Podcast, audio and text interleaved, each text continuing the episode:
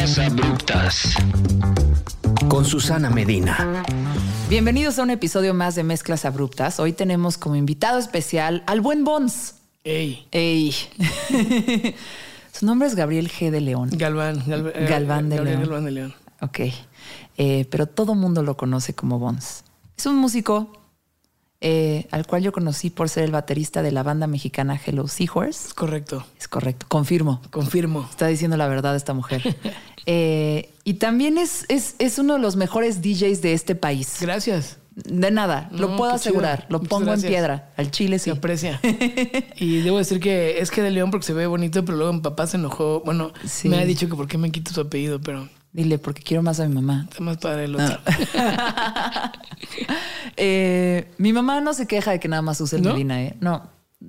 O sea, que también. así nos enseñó el patriarcado. Así nos enseñó el patriarcado y, y íbamos en escuelas de legionarios donde te hablaban por tu apellido. Entonces, eh, bueno, y además de ser uno de los mejores DJs de este país, Gracias. es un fanático del béisbol. Es correcto también. la música y la fiesta nos han hecho amigos cercanos, particularmente la fiesta.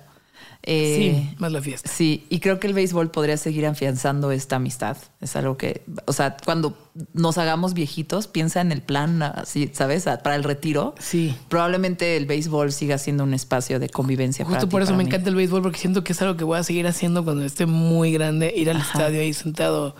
Como veo a esos viejitos que están en el estadio con su marcador, en el, poniendo el score en unos papeles, así yo voy a hacer también de grande. Está padre. es- es- es- sí, es como aspirar a una vida muy sencilla, de placeres Sí. sencillos. Se- Es, es una terapia. Un amigo que falleció de COVID el año pasado, un saludo, un abrazo a Manuel Horta, que era muy fan del béisbol. Ya. Siempre me decía eh, que era su terapia.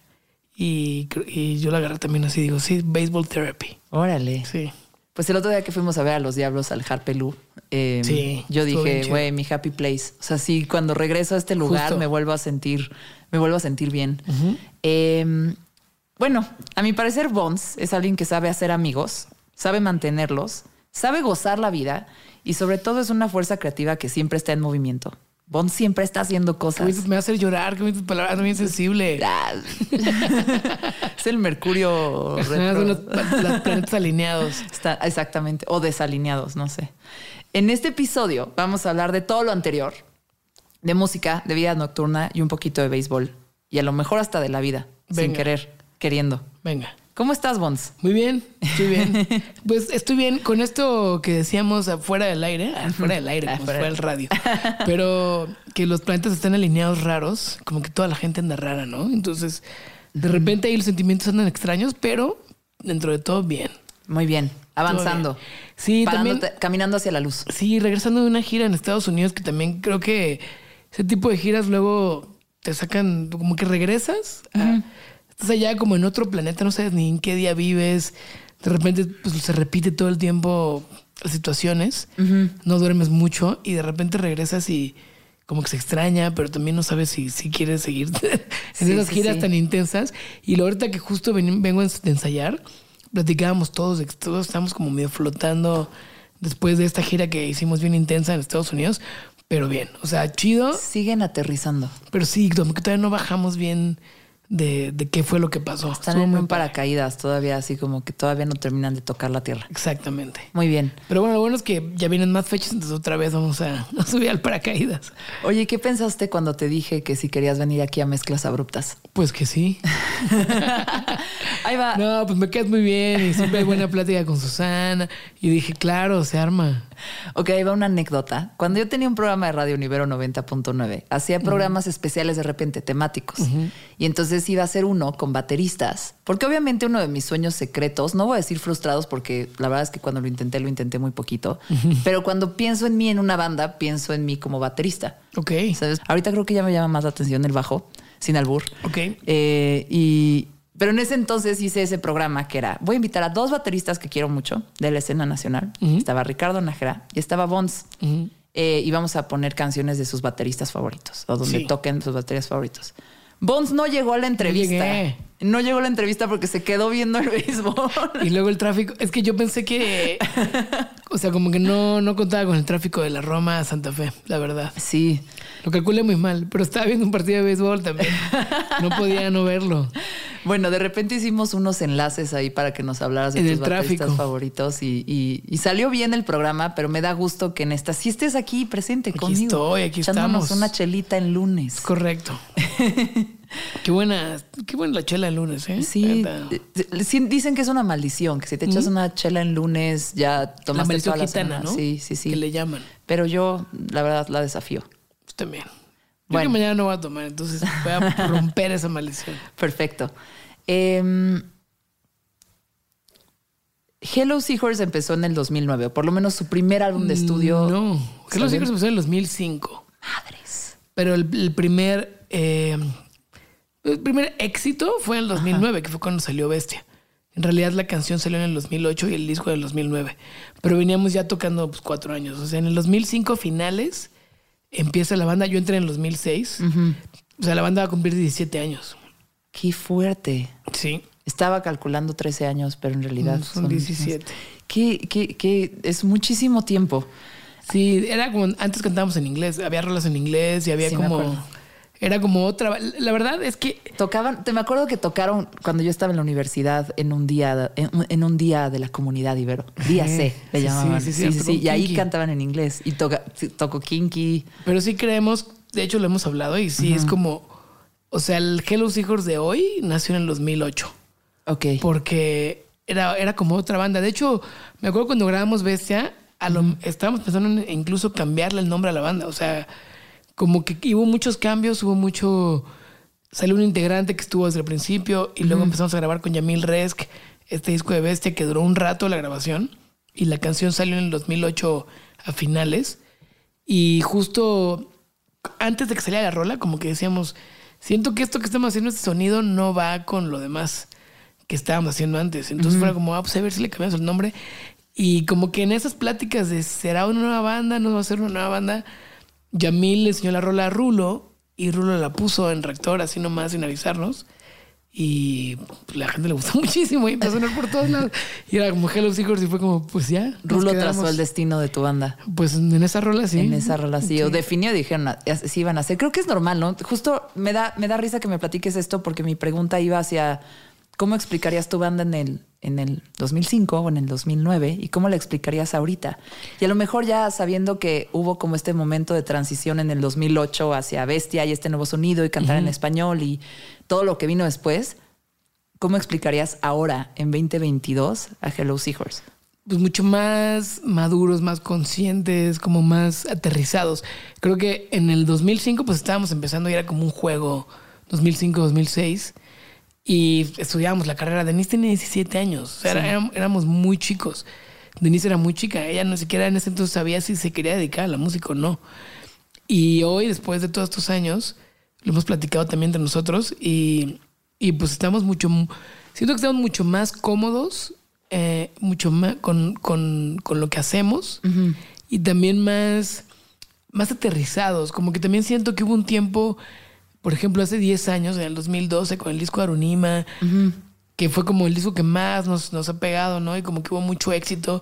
Y eran muchas cosas pasando rapidísimo.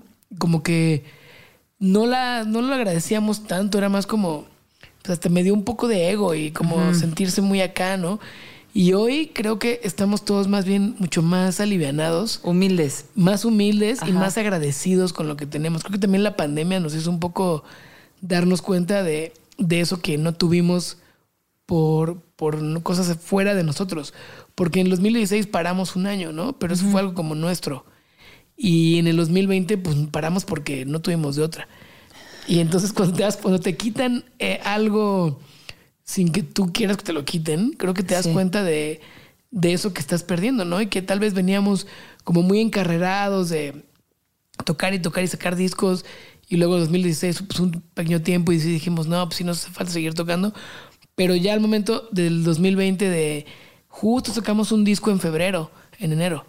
y, y que no podemos ni tocar ese disco, ni promocionarlo, y estar encerrados sin saber qué va a pasar, como que todo el tiempo nos hizo pensar en, no, no necesitamos. Y ahora pues que estamos de gira, una gira muy intensa, es como, pues sí, está bien cansado y está bien loco, pero estamos muy agradecidos y estamos muy felices con lo que está pasando con la banda. Si yo definiera a Hello Seahorses de las bandas icónicas y representativas de todo lo que sucedió en los 2000 con el indie nacional, ¿no? Con el indie rock nacional. La verdad es que esos, esos es nombres... Muy, muy indie. sí. Ajá, esos, esos nombres que estaban en todos los carteles locales, eh, esos nombres que veías en el Vive Latino. eh, y, y- y esos nombres que daba como mucho orgullo, ¿no? Como que de repente la escena empezó a hacerse muchísima colaboración en los 2010 ss por ahí eh, y empezó a ver como una comunidad muy chida y se empezó a crear como un circuito muy padre para tocar. Eh, y pues Hello Seahorse es un nombre que siempre está ahí, ¿no? Y, y me acuerdo cuando fui a verlos, creo que fue 2016, 17, que los fui a ver al Metropolitan. 2017 yo creo. Sí, estaba lleno. Ajá. Eh, y nada, fue muy lindo ver, ver el tamaño de la audiencia y el tamaño de la banda que se han convertido. Si ahorita yo te digo, ahí viene otro Vive Latino, ¿cómo ven otro Vive Latino? Pues, ¿Cuántos han tocado? tenemos- vamos a hacer un Metropolitan en noviembre. Justo. Bien, ¿me vas a invitar otra vez? Obviamente. Sí, esta vez sí me quedo al after. 17 de noviembre tienes que caer al after. Que va a ser como un acústico, como una especie de como de unplugged. Wow. Y celebrando los 10 años de Aronima, que es el disco que salió en 2012. Y es en la gira que estamos haciendo ahorita. Estamos justo celebrando los 10 años de ese disco. Y que también eso nos ha hecho mucho como ver cosas en retrospectiva. Justo como de 10 años después, voltear a ver todo lo que hicimos y demás, ¿no? Pero bueno, un Vive Latino, o sea, hicimos uno en 2019 y ya se siente como. el me acuerdo el primer Vive Latino que hicimos y era como súper nervios y. Ajá. Y ahora, como que más bien es algo como que es parte de, de, de, es- de esto, ¿no? ¿Se es siente como- rutina o se siente no, como no rutina. casa? Se siente como casa, pero también sí, sí emociona, porque cada Vive Latino es muy diferente. Sí, ¿verdad? Tú hemos tenido Vive Latinos que no nos han gustado tanto y hemos tenido unos que han sido increíbles. Por ejemplo, cuando tocamos en el escenario principal, fue Sí. justo hace 10 años, en el 2012, y todo salió mal. Todos, técnicamente, todo lo que tenía que salir mal salió, Salió mal. Eh, la primera canción yo empezaba una, una rola que yo toco la guitarra Ajá. y era como, iba a dar una, así el acorde y como que empezar y todo. Doy el primer acorde y, la guita- y el amplificador estaba apagado y así de que no escuchaba nada, como que nadie sabía cómo entrar. Los monitores eran así, todo falló, escuchábamos como el radio, como que se metió una señal a los in-ears. Estábamos tocando y escuchaba Reactor el radio. 105 se escucha. Rarísimo. Denise salvó un poco el show, que se bajó con la gente. ese como que siento que en, en la desesperación de que todo estaba saliendo mal, como que se bajó y se aventó, hizo crowdsurfing y todo. Y a la fecha los fans lo recuerdan o la gente que nos vio como algo muy memorable, pero para nosotros fue una de las peores tocadas de nuestra vida. Pues fue muy vulnerable, ¿no? Y como de alguna forma ahí empatizaron. Pues yo creo. Pero a la fecha lo recordamos y es como, hijo, es el escenario principal del Vive. O sea, como que nunca hemos vuelto a tocar en ese escenario. Ajá. Y es como, chale, nos- no, no lo vivimos como tal vez debimos haberlo vivido. A ratito que hablemos de béisbol, te quiero hablar un poquito sobre las escasas oportunidades de la vida y lo que se Sí, siente en esos momentos clave. Es que el de béisbol que, es como la vida, por eso me encanta. Sí, Eso es lo que voy a decir, pero lo voy a decir al final. Entonces, espérate.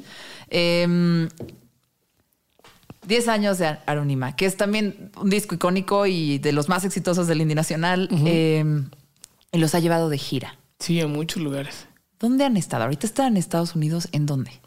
Hicimos Nueva York, Chicago, Austin, Dallas, eh, Houston, Los Ángeles, San José, California, Arizona, un pueblito que se llama Yuma, Ok. que nunca en mi vida había escuchado hablar de él. Eh, que ¿Dónde más fuimos? ¿Y qué? ¿Se llena de latinos esos? Pues es raro. foros, Ahí, ahí en Austin, por ejemplo, que tocamos en, en Parish, que es como un venue muy legendario de allá. Estaba ma- como 50-50, ¿eh? como mezclado de que ves, ves a los latinos, siempre son los que están adelante, Sí. y los güeros son los que están atrás, ¿no? Sí, y entonces sí. En, el, en Austin se veía mucho eso. en Nueva York también hay muchos gringos, en Chicago sí era la mayoría latinos. En Los Ángeles es una ciudad que queremos mucho y que es como siempre decimos que es como nuestra segunda casa. Ajá. Denise es de Los Ángeles, entonces ya desde ahí hay- un como cariño especial por la ciudad. Mm, Denise es gringa. Denise nació en Van Nuys, Ah, muy bien. Van Nuys, California, Sí. que es ahí en Los Ángeles. Y de ahí salen los shuttles del aeropuerto. y su familia vivió allá mucho tiempo, ahorita ya no viven ahí, se mudaron a otro lado de Estados Unidos, pero le hemos tenido mucho cariño desde el principio y creo que es la ciudad a la que más hemos ido. Me atrevería a decir que después del DF o después de Guadalajara hemos ido a Los Ángeles muchísimos, muchísimas veces. Entonces hay una base pues, de gente que le gusta la banda muy sólida. La mayoría latinos, pero también hay mucho, mucho gringo. Tenemos muchos amigos allá. Eh, grabamos un disco en el 2010 allá con Money Mark. De los Beastie Boys. Entonces también como que... Sí, eso es algo bien chido. ¿Qué?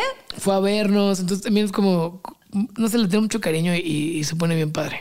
O sea, épica. Sí. Pues con razón te está costando trabajo aterrizar. Sí.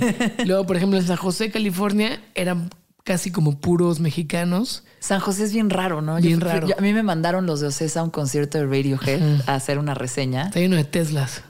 Ah, no me tocó en ese entonces. Que ahora como es como todos los tech companies y todo eso. Ya, sí, porque es muy cerca de, bueno, todo el... Pues es parte de Silicon Valley. Ajá.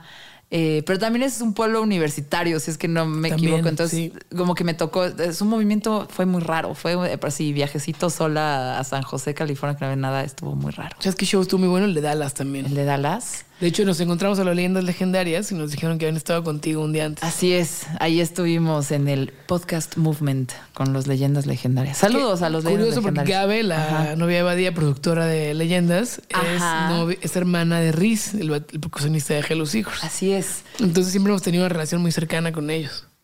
Yo no sabía eso y Gabe me contó y que ahí viene el Bonds. Entonces estuvimos hablando como 30 minutos en la mesa, estaban todos los del trabajo de, cuánto queremos al Bonds. Ah, qué chido, muchas Lo chido que es el Bonds.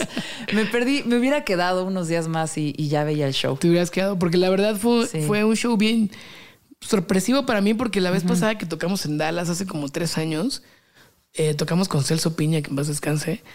Pero la verdad, sí. Dios lo tenga en su santa Dios gloria. lo tenga con el acordeón en el cielo. Pero la verdad no estuvo chido el show. O sea, no me gustó, como que estuvo raro. Ya. Y, y la ciudad tampoco me había encantado. Creo que esa vez íbamos de paso muy rápido. Como que no le agarré la onda. Y ahora que tocamos de nuevo, como que tuvimos un poquito, no digo, no más tiempo porque también fue de que llegamos y hicimos soundcheck y nos fuimos a la siguiente. Pero el hotel estaba a 300 metros de donde mataron a Kennedy. No, yo también me quedé súper cerca de eso. A mí me encanta hacer esas cosas en, las giras. Tenía una junta cuando Badía fue justo, llevó a todos de tour ahí. fue también. Sí. Mm. Y me encanta hacer cosas así como muy turísticas. Justo vi que tienes el libro de Atlas Obscura.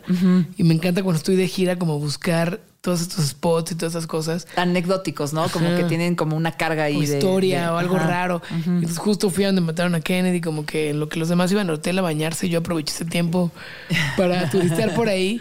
Y luego, no sé, el venue era un venue que nos contó, llegamos y nos contó el dueño que ahí fue donde Nirvana tocó en el 92 y hay un video de Nirvana pegándole a un güey de seguridad con la guitarra. Es muy famoso ese video. Están tocando en vivo y como que Kurt se avienta a crowdsurfing y un güey de seguridad como que lo jala y Kurt Cobain le pega con la guitarra y, le, se arma una pelea en el escenario. Y es un video muy famoso de Nirvana y resulta que fue en ese venue. Entonces también estábamos como muy emocionados de que, ah, no, aquí tocó Nirvana. Aquí tocó el curco. Y, y, aquí fue todo ese pedo.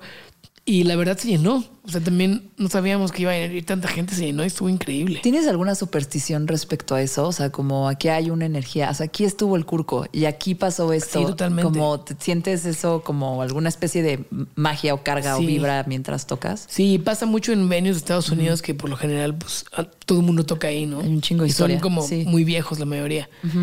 Y de hecho, por ejemplo, en Houston me pasó que el venue me dio mala vibra. Ah, qué raro. Y yo no me la, yo no, yo no me la pasé nada bien en el show. Y los demás como que todos dijeron, no, está chido y no sé qué. Hubo como varias cosas técnicas que también fallaron. No, había gente, pero tampoco estaba atascado. Y no sé, como que yo no conecté, nunca pude conectar en ese show. Ya. Y resulta que luego ya supe que el venue antes había sido un banco. Y como que yo dije, ay, una vibra bien rara. Una vibra de gente de finanzas. Ajá, no sé. Entonces soy muy de vibras, soy muy así de, de sentirlo. Y en ese venue de Houston no me gustó, pero por ejemplo el de Dallas, que yo esperaba nada, fue uno de los mejores del show, de la gira. En Nueva York también tocamos en el Bowery Ballroom, que es como un venue legendario. Ajá. Y estuvo increíble. Y la gente que fue, fue la primera fecha de la gira en Estados Unidos. Y no íbamos a Nueva York desde el 2010, creo. Entonces también íbamos con la mentalidad, pues bueno, a ver qué, A ver tanta qué gente pasa. viene, Sí. igual y no pasa nada. Y no, hombre, estuvo increíble. Qué chido, qué lindo. Sí. Eh, cuando estás de gira, ya sea por Hello Seahorse o por ser DJ o por tus temas del béisbol que luego vas a ver partidos a otros lugares. Siempre aprovecho República. para ir ¿Siempre aprovechas? sí. Ok. ¿Te gusta estar de gira? Me ¿Qué- qué- encanta. ¿Sí? Me encanta. Me, me acuerdo, una vez hablé con un amigo y me decía, a mí tocar no es mi trabajo, estar de gira, no estar en mi casa, tener que viajar, es por Mm. lo que me pagan. Tú dirías que, ¿tú cómo verías eso? Sí, por los las mañanas y los trayectos, pero a mí Sí. la verdad sí me gusta muchísimo. De hecho, yo soy muy agradecido. Siempre estoy de que, ah, qué chido que la música me trajo a estos lugares. Porque, por ejemplo, tocamos en Yuma, Arizona, que era una ciudad que no tenía ni idea que existía. ¿Y qué tal los paisajes en la carretera para Increíble. llegar a Yuma? Era, Es- pasamos por el, era el desierto, así literal Sí, sí, como el desierto del Sahara. Y era, pues, ves este tipo de cosas a mí me encantan. O sea, como pasar de California, de, de Arizona a California, primero de Texas a Arizona y luego de Arizona a California y ver cómo va cambiando el paisaje, ver cómo cambia cambiando la gente. Soy fan de, de las cosas locales de cada, o sea, de que, no sé, por ejemplo, In and Out, ¿no? Sí. Que suena muy simple, pero Mm. No, se me hace bien curioso que solamente hay en California, ¿no? O Sí. en ciertos en ciertas Y que sea como esta cosa tan eh, sublime. Sí, y- Porque es un restaurante de comida rápida, Sí. pero porque es tan perfecto y delicioso. perfecto. Sí, es, es una experiencia religiosa. Y bueno, no, no nada más en Estados Unidos, también Sí. aquí, porque también estamos girando mucho en México. Sí. Y también Ahí mm, que te gusta, aquí te, a qué, qué te gusta. me encanta ir a los lugares a comer. O sea, me encanta. Cuando, cuando estoy de gira, subo de peso brutal porque a mí me encanta ir a comer la comida típica, ¿no? La indulgencia. O ir a, ir a, los, a los restaurantes chidos de, de, de cada ciudad. Y, por ejemplo, Guadalajara, torta ahogada. O de que Monterrey, pues la carne asada. O sea, de que ir a la Nacional en Monterrey. No Sí, sé, como sí, que sí, sí, sí. me encanta. Por eso me gusta mucho estar de gira. Me gusta como estar viviendo diferentes experiencias. O sea, en lugar de sufrirla, lo disfrutas, disfrutas no lo que está sufro, alrededor de eso. Sí me, ca- sí me cansa y todo. Y, y de repente luego en los camerinos veo ya a los demás que sí están bien cansados. Agachadones. Pues es que sí es una chinga, la neta. Sí. Sí puedo ser groserías, ¿verdad? Sí, claro. Ok.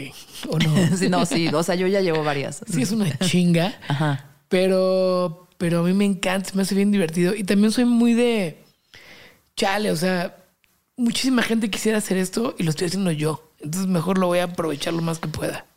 Muy bien, Bons. Qué Soy muy lindo. así. Qué- qué- qué- soy muy así. Qué lindo acercamiento a todo. Cuando estás Sí. de gira, ¿qué es lo que más extrañas? Ahorita mi novia. la neta. Ajá. Y mi cama. Eso sí, sí lo extraño. La cama. Y sí, y mi PlayStation. No me lo llevo. Órale. No, pues ya tienes que cargar un montón de equipo. sí, de- como que sí, la verdad sí, sí extraño. Soy muy gamer, pero de béisbol y FIFA.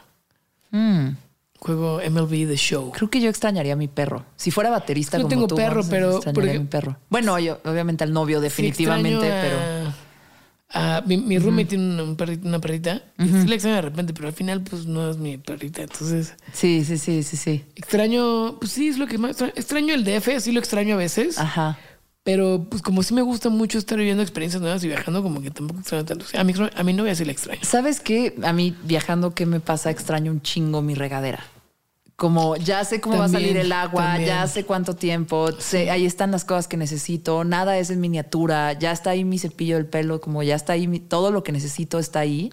Y esa comodidad, me, me choca estar con frasquitos. Sí. Me, me- me choca así regadera sorpresa, así le ¿Sabes llamo. Pero a mí me encanta viajar, entonces me encanta Ya. también moverme mucho. De hecho, si estoy en el DF, es lo que me pasó en la pandemia. Yo creo que en la pandemia me la pasé medio mal porque no salía y porque estaba todo el tiempo aquí. Y yo soy muy de eh, buscar hasta la, o sea, de que si no estoy de gira o, o de DJ y eso, buscar cualquier pretexto para estar saliendo y regresando, ¿no? O de que llévenme a la inauguración de tal lugar y yo dije, sí, ahí estoy. De que, ¿quieres venir a, Jalo. Hace poco me ofrecieron que también el año pasado de que quieres venir a Mazatlán a la inauguración del Juego de los Venados. Y yo dije, sí, sí, ahí estoy, ¿De vamos. qué hablas? Te están invitando a ¿De? Mazatlán donde vas a ver béisbol y comer mariscos Ajá. perfectos. Y es como, ¿Quién diría pero que no, no? te podemos pagar. No, no, no importa, vamos. O sea, de que págame el vuelo y ya con eso. Así soy, como que me gusta mucho estarme moviendo y estar viajando. Y si estoy mucho tiempo en mi casa, me empiezo a mal viajar porque siento que no estoy haciendo algo. Ya, ok, ok, ok. Oye, eh, ¿qué se siente ser un baterista de una banda? Te quiero contar una anécdota me encanta. chistosa. Eh, estaba una vez, me tocó andar de, de- paseando a una banda gringa. ¿no? ¿A quién? Eh, a Spoon. Ah, de hecho, chido. lo hablamos en, de, en Petit Ami, de la entrevista con Petit Ami también, pero es como una anécdota muy parecida. Y estábamos en la chidos, mesa. ¿no? Son buena onda. Son súper, son los más buena onda. Y estábamos en la mesa, yo estaba sentada junto a Jim Ino, que es el, el baterista y además también es ¿Jim productor. Eno se llama? Jim Ino, como, Jimino. como Brian Ino, pero Jim Ah, oh, ok, Ino. ok. Eh, y ya yo estaba sentada junto a él, me enseñó fotos de su hija, ya sabes, todo ese rollo. Y por alguna razón alguien estaba contando en la mesa la anécdota de, del Colmena, del Festival Colmena, que fue en Tepoztlán. Con ¿te Sigur? Rós y Con. Sigur. Ajá. Y que al baterista le dio Una- una, migraña Ajá. y no pudieron tocar.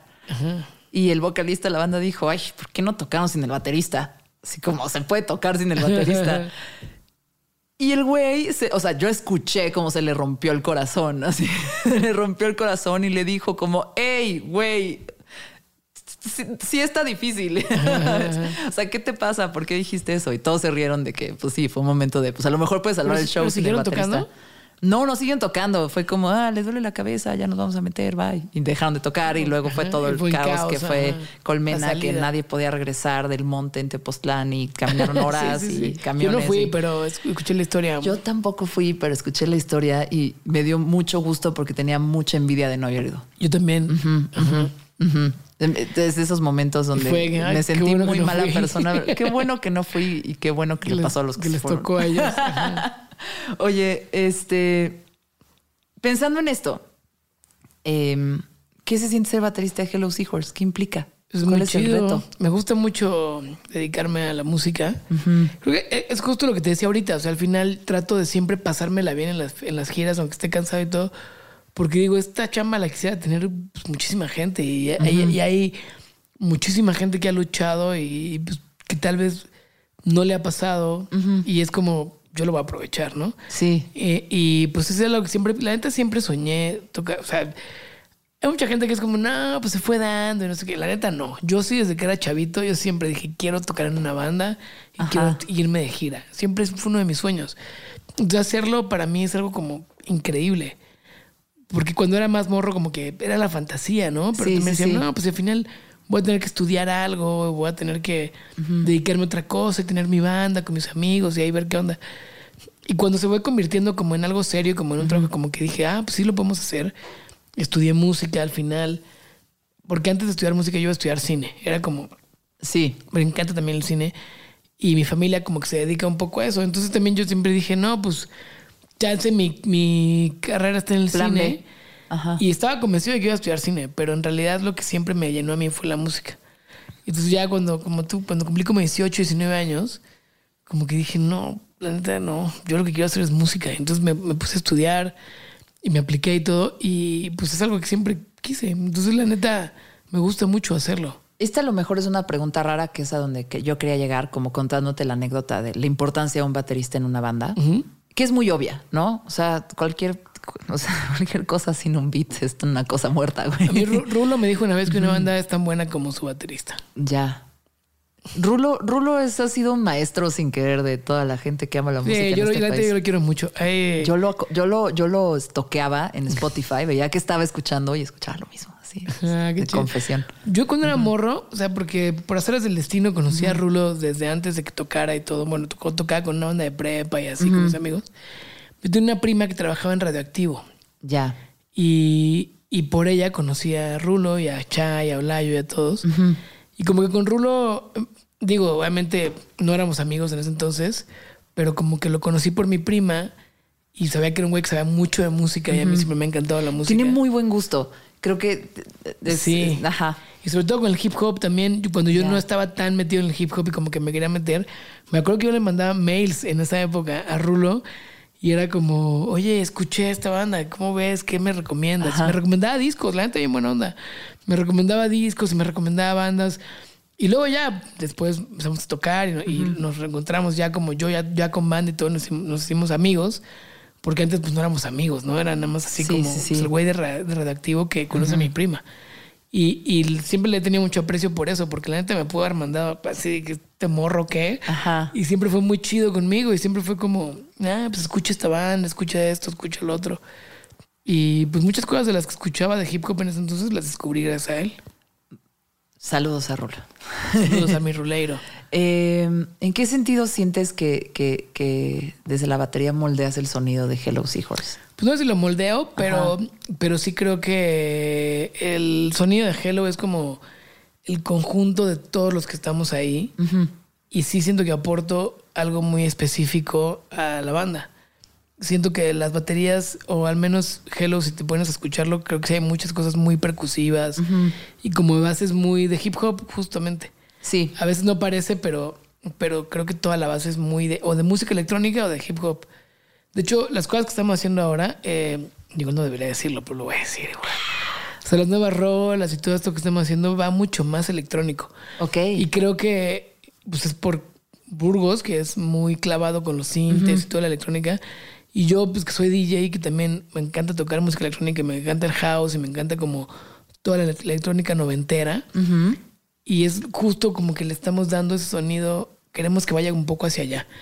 Y, y es más por, por, por lo que escuchamos. Yo antes hacía muchos beats más de hip hop porque escucho muchísimo hip hop. Y entonces creo que al final lo chido de Hello es que igual yo puedo llegar con una idea que para mí es como la más DJ Shadow y así. Ajá.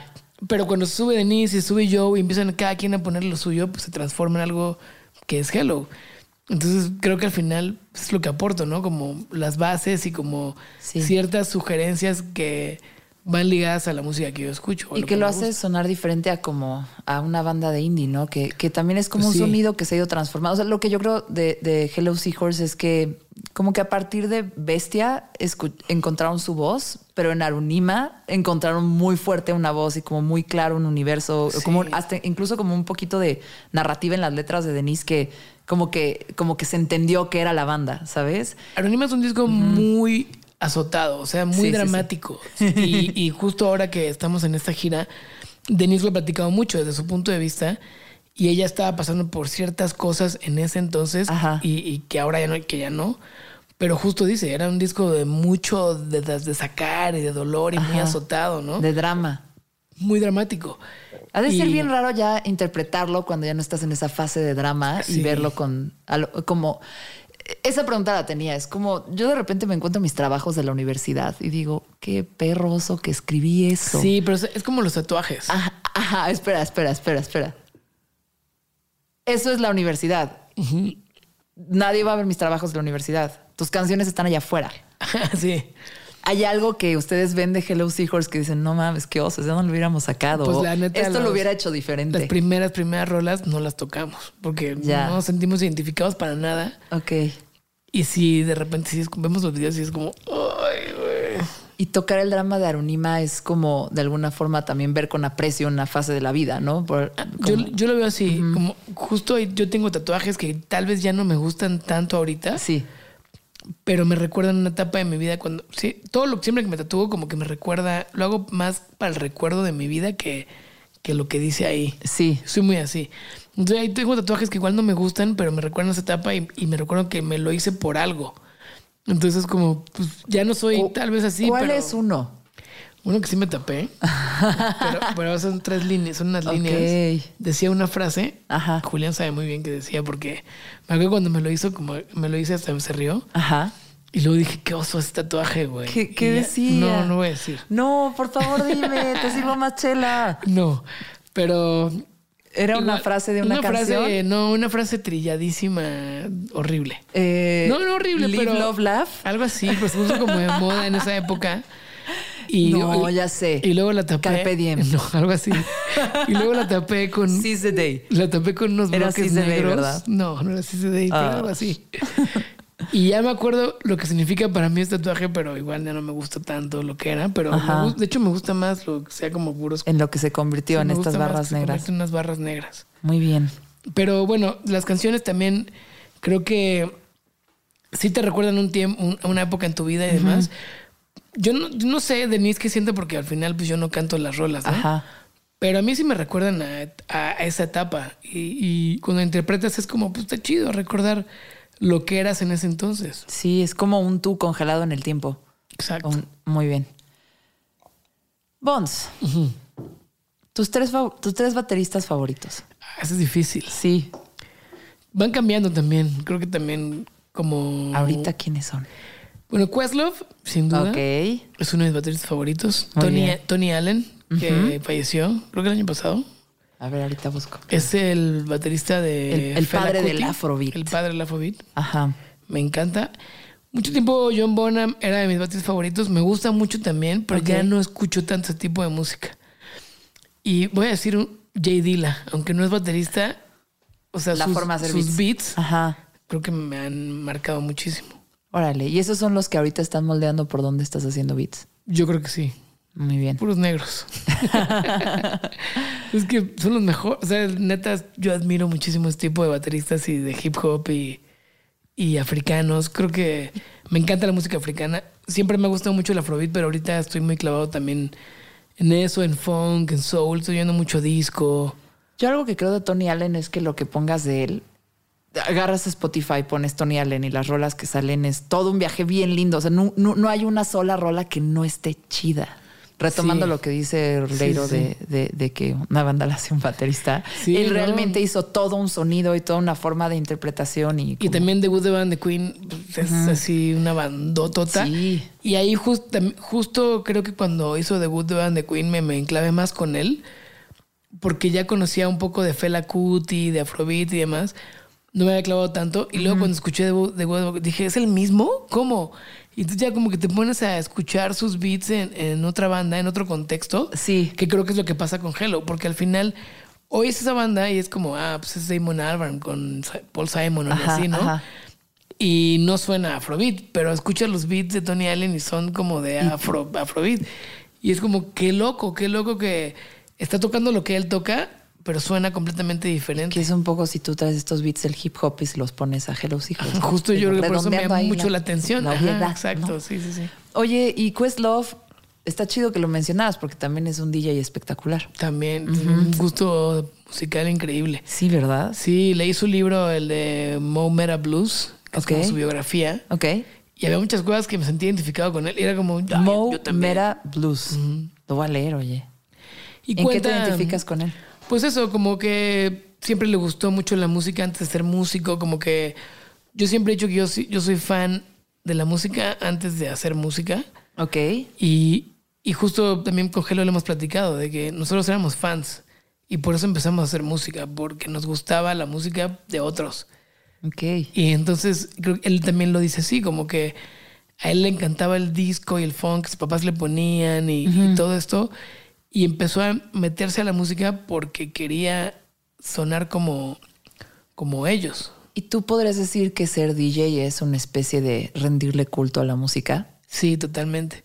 Es que, digo, creo que estamos en la misma canal que nos encanta la música, ¿no? Y, Sí. y nos encanta tanto la música que quiero hacer siempre cosas que tengan que ver con la música y que estén relacionadas, ¿no? Sí. Yo- a mí me pasa mucho, yo podría parecer que soy muy sociable y como que siempre estoy en las fiestas y demás, pero la verdad es que sí, es- Podría parecer. sí me gusta. La realidad es que soy muy, soy muy tímido e introvertido. Sí soy muy, sí soy muy tímido. La gente nunca me cree cuando lo diga, pero sí soy. O sea, claro que no. Sí, po- por, eso soy DJ, por eso estoy atrás de las Ah. torres, estoy atrás de un aparato. Sí. porque si yo me estoy en una fiesta sin No sabes DJ, qué hacer abajo. me aburro, o sea, o- o empiezo de que no sé, no sé qué hacer y estoy como ahí, me empieza a como dar como ansiedad de que quiero estar ahí arriba, ¿no? Ok, O sea, como que o sea, yo salgo todos los fines, pero siempre estoy tocando ya. y, y- y- y me la paso muy bien. Y puedo estar tocando solo y me la paso chido, o estoy tocando con amigos y poniendo música y me la paso igual de chido. Yo Pero- siempre que est- estoy cuando tocas, estoy ahí atrás de ti bailando y así. Ajá. Sí, soy, soy de esas como rémoras ¿eh? de, de tus DJ sets. Pero, o sea, sí me gusta ir a fiestas y todo. La neta me la paso bien. Tampoco es como que sea antisocial, pero, Sí. pero sí soy medio tímido. Y sí, de repente no sé muy bien en una fiesta, luego ya pues, los soy malísimo para el small talk. Y es como, ah, y, y- y todo bien. Y ya luego ya no sé ni qué decir. Y, y- siempre como que me escudo todo con la música. Oye, antes de, de- de empezar a entrarle de lleno a la plática del DJ, porque tengo muchas preguntas. Eh, me gustaría hablar un poquito más de, de si tocas otros instrumentos musicales. A mí siempre me ha tocado verte en la batería. Toco un poquito de bajo. De hecho, a- a- ahorita con Hello, una rola del disco anterior, de disco estimulante, yo grabé el bajo. Y, Ok. Bueno, lo compuse porque lo terminó grabando Joe. Ajá. para que sonara mejor. Pero lo toco en vivo. Me gusta mucho el bajo y toco muy poco, toco muy poco de bajo. Toco poquito de piano y poquito de guitarra. Oye, ¿y proyectos musicales alternos a Hello Seahorse? Pues hago muchos beats eh, de hip hop. También es algo que de repente quiero hacer más, pero luego lo dejo y se me olvida y así. Pero le hice varios beats a Robot. Ok. Es un rapero de Mexicali, que a mí es increíble. Vi tu post en Instagram. Ujú, Por eso te pregunté. También hice, he hecho beats para Simpson a huevo, he hecho beats para Tino el Pingüino ok. y debería hacerlo más, pero, pero no lo he hecho tanto. Y también produzco cosas mías, la verdad, he hecho muchos remixes Ok. para varias bandas, para una banda inglesa que se llama Clinic, Uy. que una vez tocamos con ellos en, en Guadalajara. Hicimos unas fechas con Indie O Fest El- es que Clinic es cabrón. ajá, y me encanta. Y Yo muy amigo estaba en de ellos. ese festival. y Fue en el Lunario fotos, y creo. luego fue en Guadalajara en el Cabaret. Así es, correcto. Y en esas fechas, pues nos hicimos muy amigos, los Clinic y Hello. Y yo le conté al bajista, ah, pues yo también produzco. O en ese Ajá. entonces, como que quería empezar a producir y demás. Y me dijo, ¿haces remixes? Sí, ah, pues échate un remix de, de Clinic. Y ya me eché un remix. Me shoegazer. ¿De qué, neta. ¿De qué rola? Es que No me acuerdo ni cómo se llama, pero un disco que ya no. Un disco después que sacaron que, que no tuvo tanto impacto. Clinic, Pero que está bien padre, Clinic. bandota también. Un Sí. sonido muy diferente a Hello Seahorse. Y Sí, lejano muy, del hip hop que, que es como más tan oscuro, más, sí. más electrónico, ¿no? Pero también, digo, me gusta mucho la música electrónica también y como muy en esa onda, muy oscura. Soy muy fan de Burial, de Fortet. Ok. Eh, no sé, me gusta mucho drum and bass. Me gusta mucho pues, el jungle. O sea, como la música electrónica como muy inglesa, Sí. muy oscura, me encanta. Más, yo, yo le llamo como de esa música del fin del mundo, ¿no? Las que se escucha desde el búnker, la de con la entras a, más que bailar, entras a pelear. Me gusta mucho el house de... ¿Te gustan los Death Grips? Me gusta mucho. Sí. Sí. A mí también. Me gusta mucho la música muy oscura. Ajá. Soy muy... Por eso me he visto de negro. Ay, sí. La neta. Me gusta, me gusta, porque no soy un güey, o sea, no soy una persona dark, o sea, como que No. platicas conmigo y soy muy de que, ah, pero le- me gusta mucho la estética, la estética oscura. Y el contrapeso. Verte un poco malandro, verte Exacto. rudo. me gusta sí. verme bien rudo y que digan conmigo digan, no mames, güey, súper. Sí, es cierto. ¿sabes? Sí, sí, sí. Lo, lo- lo puedo Y de pensar. hecho, justo platicaba con mi novia el otro día y me decía que hay mucha gente que cree que soy bien sangrón o que muy mamón. ¿Qué? como que, ajá, cuando no me conocen. Y que también ella me veía como alguien muy rudo, así. O me- la gente luego me ve como medio rudo y ya que me conocen es como, ah, no, pues nada que ver. Es súper buena onda. Yo, yo intento acordarme de cuando te conocí y a mí algo que me pasa contigo es que no me acuerdo cuando te conocí. Siento que te he conocido siempre. O sea, Desde siempre he sentido mucho. mucha familiaridad. No tengo la menor idea de qué momento. Tengo un recuerdo muy chido contigo cuando estábamos haciendo una Bloody Valentine en Los Ángeles, en el FWF. Yo no me ¿No acuerdo. te acuerdas? Fuimos a un festival. En el, Nos, el- nos topamos en el festival. por Chinatown en Los Ángeles. Sí, sí, sí. Y ahora el Primavera Sound fue en el mismo lugar. Ah, sí. Sí. Mágico. Estuvo medio malo en el festival. También tocaron los Dead Grips en ese festival. Ajá, en el, en el FWF. Fue como 2013, 2012. No, yo creo que fue antes. 12. 2011, tal vez. 12. No me acuerdo. Ahorita lo. A ver, búscalo ahí en, la- en la, en la internet. Estoy me muy segura porque tiene que ver con me fechas Valentine. significativas de mi vida amorosa. y entonces, Y bueno, por ejemplo, me habló de antes una banda que me encanta. ajá. Y me acuerdo que lo estábamos viendo. Shoegaze, los, los, los máximos 2013. exponentes del shoegaze. Me Me- habló de Valentine. sí, me encanta el acabo shoegaze. de comprar el Loveless, el vinil. Discazo. No lo he conseguido en vinil. Está difícil y justo fui a la Roma Records un día. Ah, ¿lo tienen ahí? Ajá, no, ya me lo llevé yo. Ya. Fíjate. Llego eh, y veo una chava que está hablando con el que atiende la tienda, dueño, no sé qué sea, y le está diciendo, no, mira, es que este casi no lo editan, lo edit- o sea, solo lo volvieron a editar y va a ser muy difícil que lo encuentres, no hay copias, yo te diría que sí te lo lleves.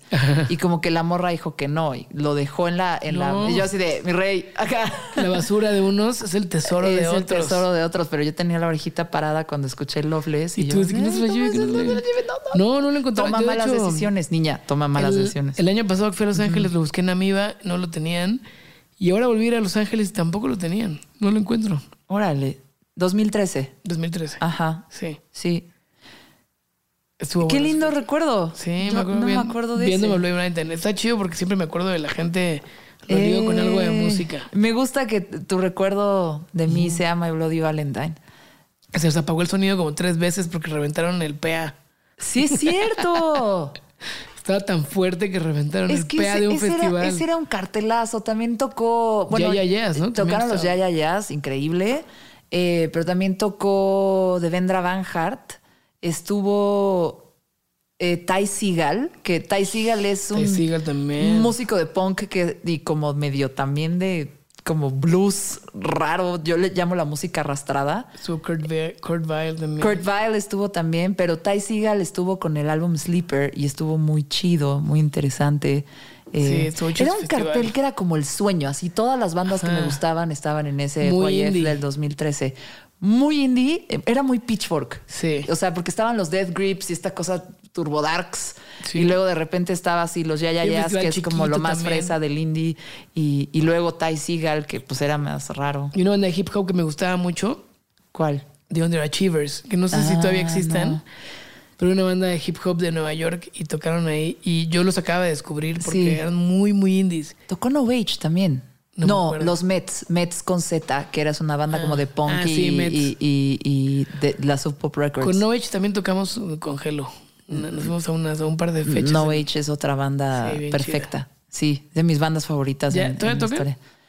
No sé, ¿eh? Yo hace mucho no escucho de Hay, ellos. hay que ver. Hay que buscar en su Instagram si están activos. Eran muy chidos, muy, muy, muy buena onda. Bando Totata. Ahorita- Sí. Quisiera todos estos nombres que estamos así tirando, así esparciendo como, como Leonardo DiCaprio aventando billetes. Nosotros estamos aventando Ah, nombres de bandas.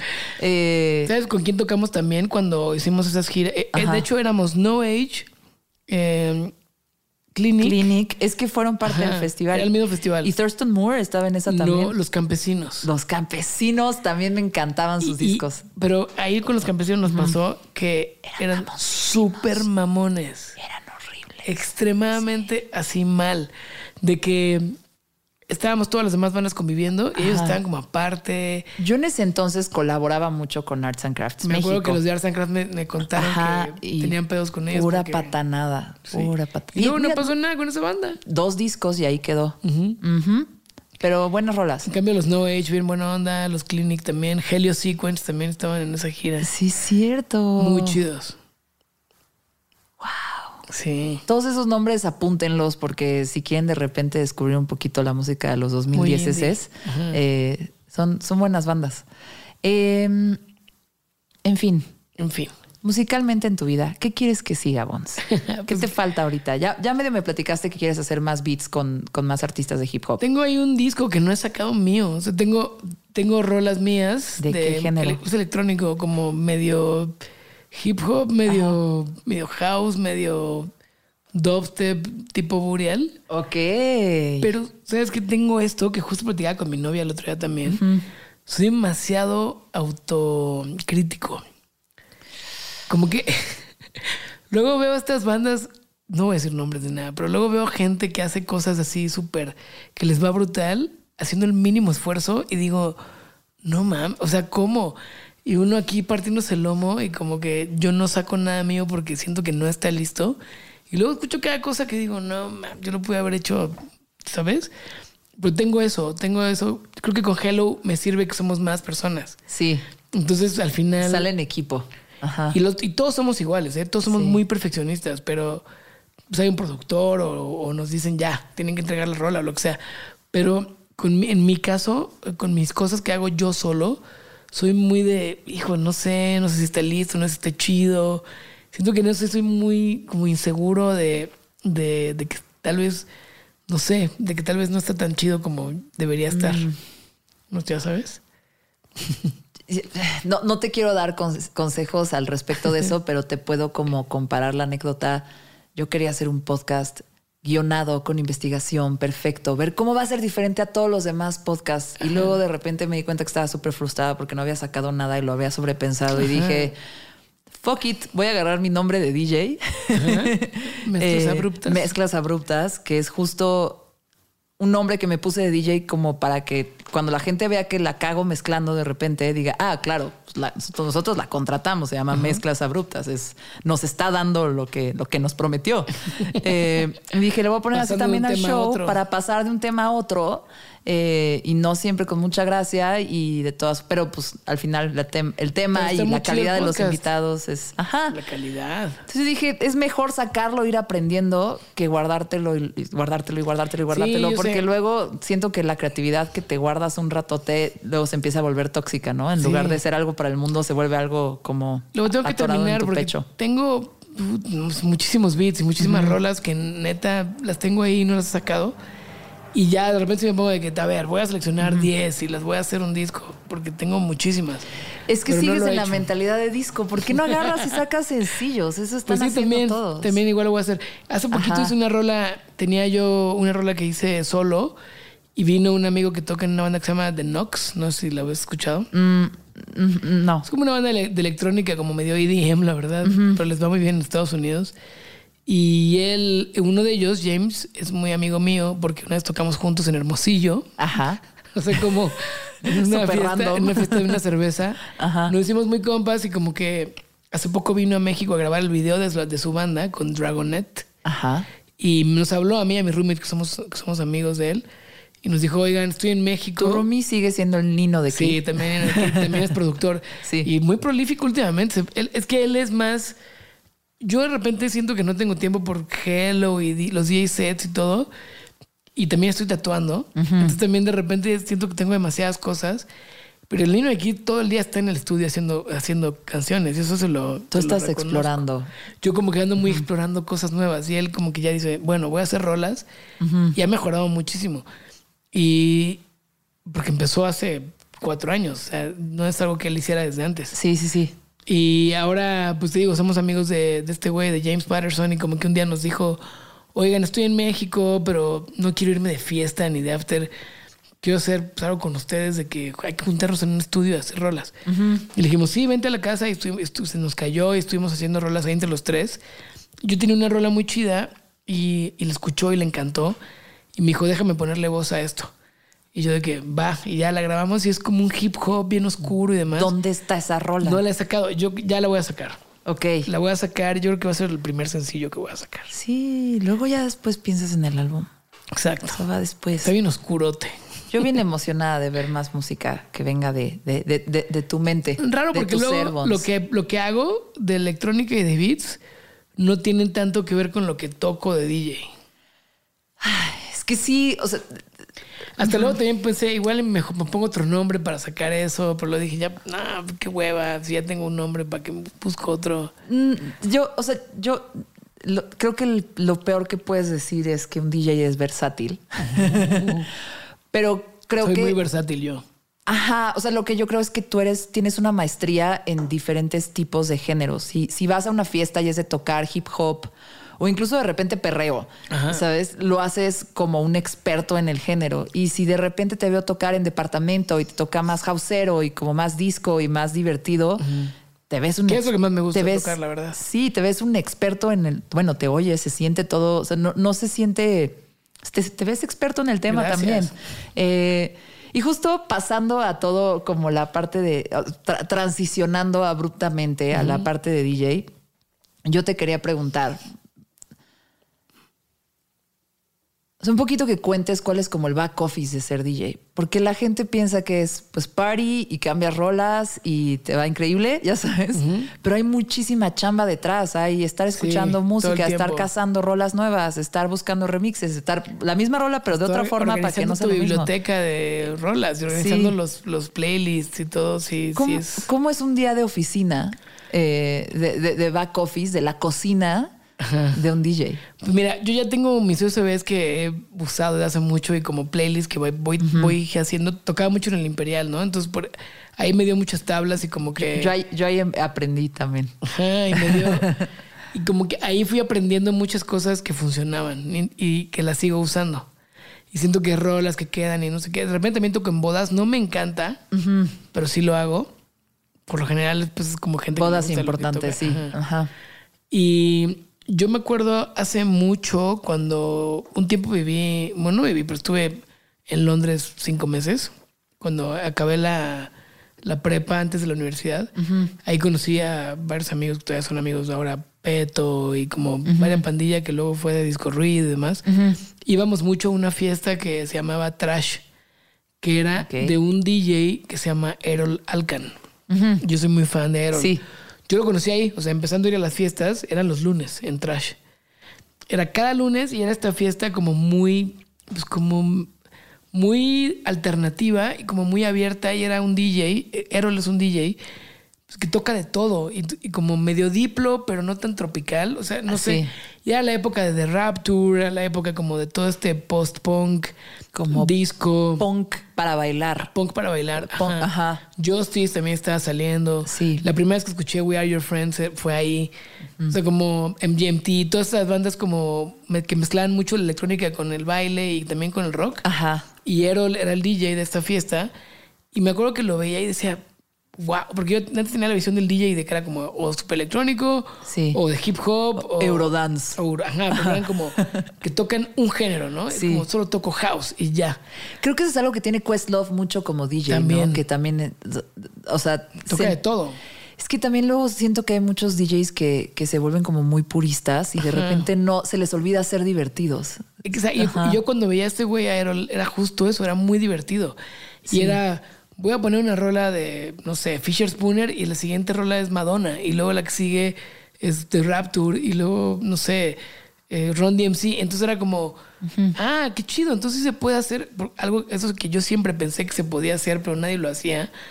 Y dije, qué chido, sí se puede. Entonces sí está, está bien. Sí. Y ahí fue cuando dije, ah, así, si algún día soy DJ, Eh, así este, va a ser. Este sería mi estilo, esto y, me acomoda. Y así empecé a tocar. Me compré allá unas tornamesas, me empecé a comprar viniles Ajá. en esa época que era como el 2003. Y, y- y empecé a poner música que me gustaba. Y Beastie Boys con, no sé, con algo bien alemán y así, como, ¿sabes? Como, como que no haya como un límite de lo que puedes hacer. Y es lo que hago mucho cuando toco en mis DJ sets míos, míos de Frepo Club y esto que hago. Obviamente va con una línea, porque ahorita digo, estoy escuchando mucho disco y mucho funk y así, y es lo que más me gusta tocar. Pero también empiezo a meterle otras cosillas. Me gusta como ser muy. Creo que igual por eso me va bien en las bodas, porque toco de todo. Sí, yo es algo que también diría un poquito de tu forma de poner música, porque me han tocado bodas, me ha tocado mundiales, me ha tocado pues antro de house, me ha tocado noche hip hop.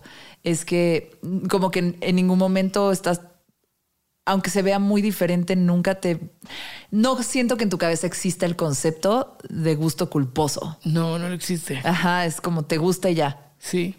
Pues puedo poner de cabá, o sea, literal, puedo poner cabá mezclada con ¿Cuál Prodigy. cuál de cava, güey? Bueno, la calle de las sirenas mezclada con Breathe de Prodigy. ¿Cómo Otra crees? la puse y quedó brutal. Sí me han tocado ese tipo de mezclas, pero de esa no me acuerdo en particular. Pues esa es la, es la más reciente que me acabo de sacar de la manga. O por ejemplo, en la boda de Casarín, Ajá. Rod- Rodrigo Casarín, Ro Casarín. me acuerdo Ajá. que puse justo También la calle las sirenas con otra rola que no tenía nada que ver, no me acuerdo cuál era. Sí. Y Julián se subió a decirme, estás loco, güey. Y yo así de que, no importa, es justo lo que quiero, o sea, sabes de que, que la gente escuche música y no, y toda la gente se volvió loca también. Y es como, güey, qué chido, qué chido que funcionó, porque luego no funciona. Pero cuando funciona es como, uff, qué bueno, justo es lo que quieres, provocar que la gente baile y que se la esté pasando bien. Dependiendo del lugar donde vas a tocar, es un poco tu estrategia o el USB que traes, cuál, Sí, qué música sí, traes y qué géneros. Sí me adapto un poco a, la- a Ajá. las circunstancias, la neta. al, al lugar, ¿no? Al foro. Y sabes cómo es. Toco en Café Paraíso, pues voy más a poner perreo, pero Ajá. también ahí también pongo mucho disco y también pongo mucho funk. Sí. Si voy a Café Paraíso, ahí sí pongo puro tropical y pura, me encanta la cumbia, entonces pongo pura Y en Bar cumbia. Oriente, ¿qué pones? Pues es más electrónico, sí, Sí. ahí sí me voy, pero me ha dado mucho por poner como mucha electrónica de los noventas, Ya. como bien, como Dance with the Devil Ajá, y cosas ajá. así. Sí. O Sans. Entonces, eso me encanta.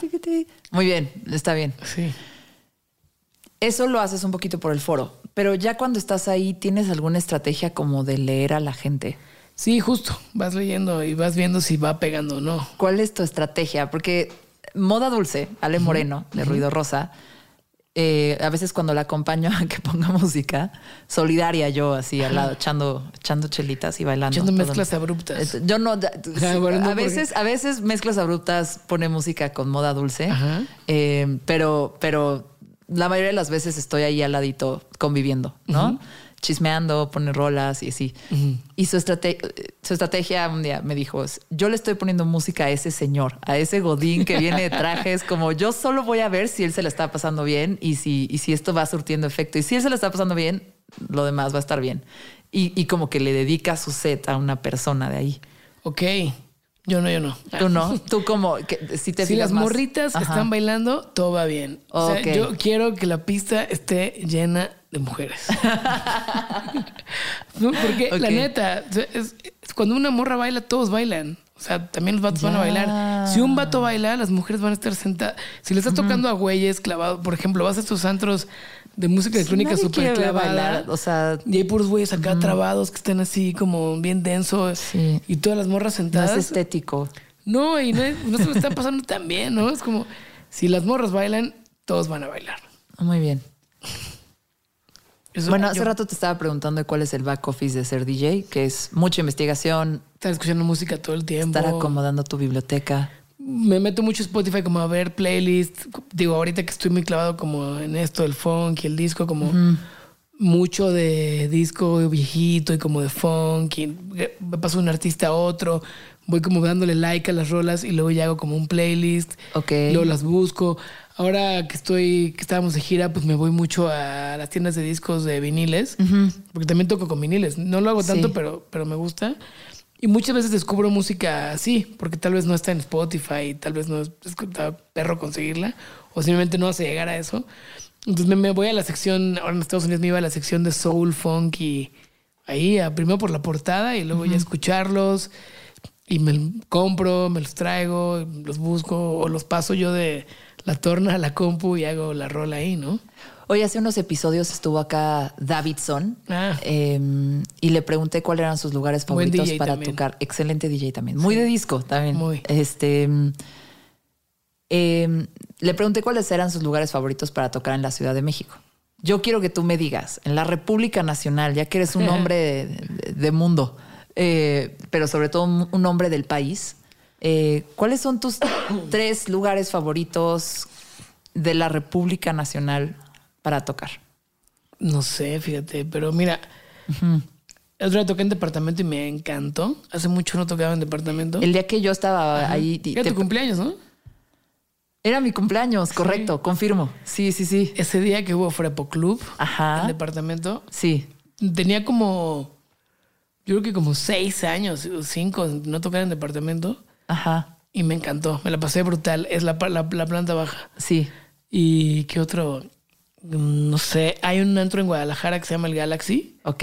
que ya no sé si exista por después de la pandemia y demás. Antes iba mucho y me gustaba muchísimo porque también es muy abierto y como muy de los noventas y ochentas y así. Sí. Y la gente iba muy abierta a escuchar eso, entonces se ponía bien chido. Em, En. Monterrey, En Monterrey. en Tijuana. En Tijuana, en la mezcalería he tocado, pero eh, está chido. pero bueno, saludos a Tijuana. En- Tienen muy buena cerveza. Ah, había un lugar en Querétaro que me gustaba mucho, que era el Cirilo, pero ya tampoco existe. Oh, no. Bueno, el Me bar, está, me está deprimiendo tu selección. Bar Oriente me gusta mucho. Sí, por supuesto. La verdad. Sí. Vayan todos los días. Ajá. El Imperial me gustaba muchísimo, pero pues ya no existe tampoco. El Imperial era bien chido porque no era de cadenero. Sí. Eh, y, y no sé, era un lugar donde podías tocar lo que fuera y lo que Todo. pasara. Yo, un recuerdo musical que tengo un día que llegué, sabía que estabas tocando en la parte de arriba y en la parte de arriba del Imperial había un tubo. Eh, y yo en mis años de fiesterita, me acuerdo que subí corriendo las escaleras así y sabía que estabas tocando y en lugar de a saludar me fui a trepar al tubo y me puse a bailar en el tubo y todos ¡eh! Exacto, así y se yo ponía. acá, sí, sí, sí, era muy divertido. Obviamente no bailé en el tubo de ninguna forma sexy, pero lo intenté. Pero era bailar en el tubo al final. Era bailar en el tubo. Me estaba yo ahí mostrando al mundo. ¿Sabes qué? Me gusta mucho tocar en Jardín Paraíso. Sí, Se pone bien chido, aunque es mucho más fresa y, y de repente también la entrada es un poco complicada. Ajá. Como que he agarrado este trip que toco en las bodas. Cuando toco en Jardín Paraíso es como es lo que van a escuchar en una boda. Ok. O sea, yo toco jardín como si fuera una boda. Entonces esto está chido a veces, como estos gustos como que podrían ser culposos y demás. Sí. Y me doy como de boda, entonces digo, está chido, practico ahí también las bodas. ¿Qué canción es una que no esperaría la gente que pondrías pensando en tu set de Jardín Paraíso en la Ciudad de México? Antes, Eh, Café Paraíso ya no es. no la verdad es que Sí, no. todavía existe también. Existe Café Paraíso Sí. y Jardín Paraíso abrió por la Ajá, pandemia. Exacto, y las dos existen. Y los dos existen. Ok. Café Paraíso es mucho más orientado al tropical, tal cual, de que Sí, salsa, reggaetón, reggaetón, reggaetón, eh, cumbia, y jardín. Sí, yo, era clientaza de ese, Sí. clientazaza. Se me rompieron los jeans una vez bailando en, en- Wow. anécdota, anécdota de, de- de- de mundialista. en el partido de despedida antes del Mundial de Rusia 2018, eh, el partido de despedida de la selección nacional en el Estadio Azteca, pues yo estaba ahí con mi jersey de Rafa Márquez, número 4, pero en lugar de Márquez dice Medina. Ah, wow. Ahí estaba con un amigo y después fue como, vámonos al café. Al- Le decíamos al, al café pa. El café pa. Vámonos al café pa. Eh, y yo, no mames, no me van a dejar entrar así. No me puedo ir la en playera de jeans y México. la playa de México. Me dijo, no, no hay problema, vamos, vamos, vamos.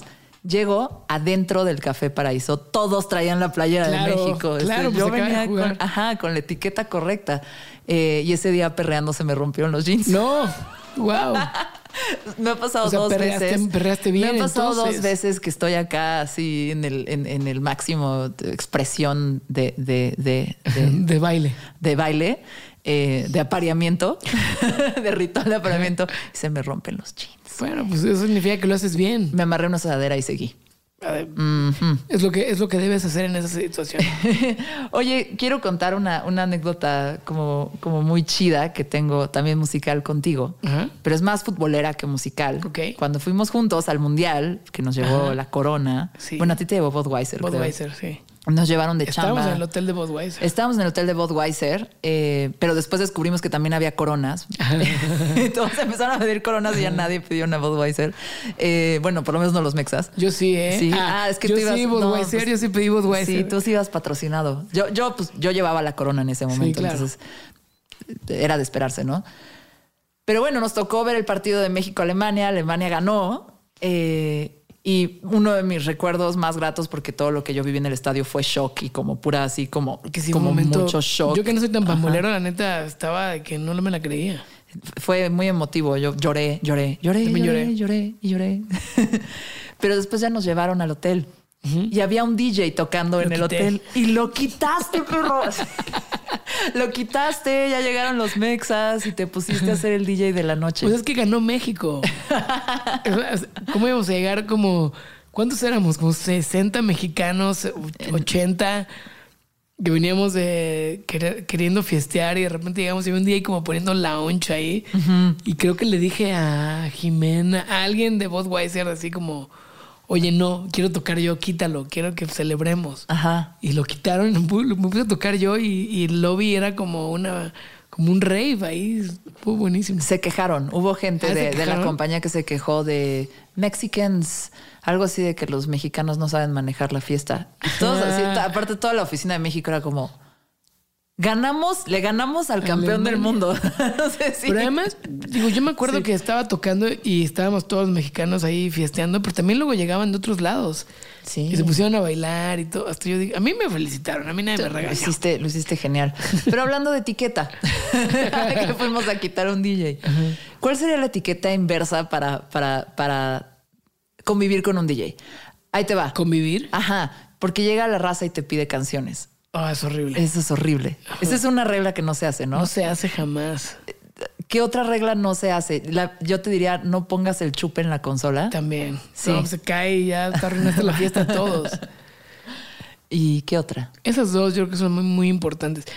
El pedir rolas, o sea, entiendo que la gente se emociona y todo, pero pues uno está ahí poniendo la música por algo. Sí, no, como que tienes una historia que contar y tienes preparada una A menos que selección el DJ sea y- pésimo, así que neta así ves que está, perdón, Ajá. está así. Yo en la boda de una prima fue uno de los peores DJ que he escuchado en mi vida Ajá. y tuve, sí tuvimos que llegar a decirle, güey, no, No. Por ahí no va. Y le dije, pon esta, esta, esta y esta, en este orden. Ajá. Y como que no quería. Y mi primo ya subió y le dijo, oye, estás ordenando la fiesta. Neta, haz lo que te está diciendo este güey. Y yo le dije, no, todo bien, nada más, mira, ve, vas a poner esta y luego vas a poner esta después. Ajá. Y esta y esta y esta. Puso eso y la, la, la gente Hiciste otro prendió. mundial, ¿eh? Hiciste otro mundial. Pero no lo quité. Nada, fui y le dije que pusiera. Lo, lo orienté. Y luego ya estaba Ajá. como asustado de que no sabía qué poner. Pero pues sí, es, es- en un antro y eso, como que supone que vas porque, pues si no, que en tu casa a escuchar tu iPod, bueno, tu iPhone, ¿no? O sea, como pon tus rolas tú, no sé, o sea, vas a pasártela bien. Yo siempre que llega alguien y me pide rolas, le digo, sorpréndete. O sea, como tú ve a bailar, tú disfruta. Es mi chamba, yo, yo sabría si va para allá. O sea, al final, ¿cómo podrías definir el arte de ser DJ? ¿No? Es, es como muchos años de, de, de, de como fomentar un gusto y una investigación y, y tener esta curaduría música. y de querer contar una historia, construirle una experiencia a los demás. ¿Lo podrías explicar así? Sí, como. pues, sí, como seleccionar el, el, el ambiente, como. Como. A mí me gusta eso, ¿no? Como irlos llevando a, a escuchar cosas que tal vez no sabían que querían escuchar.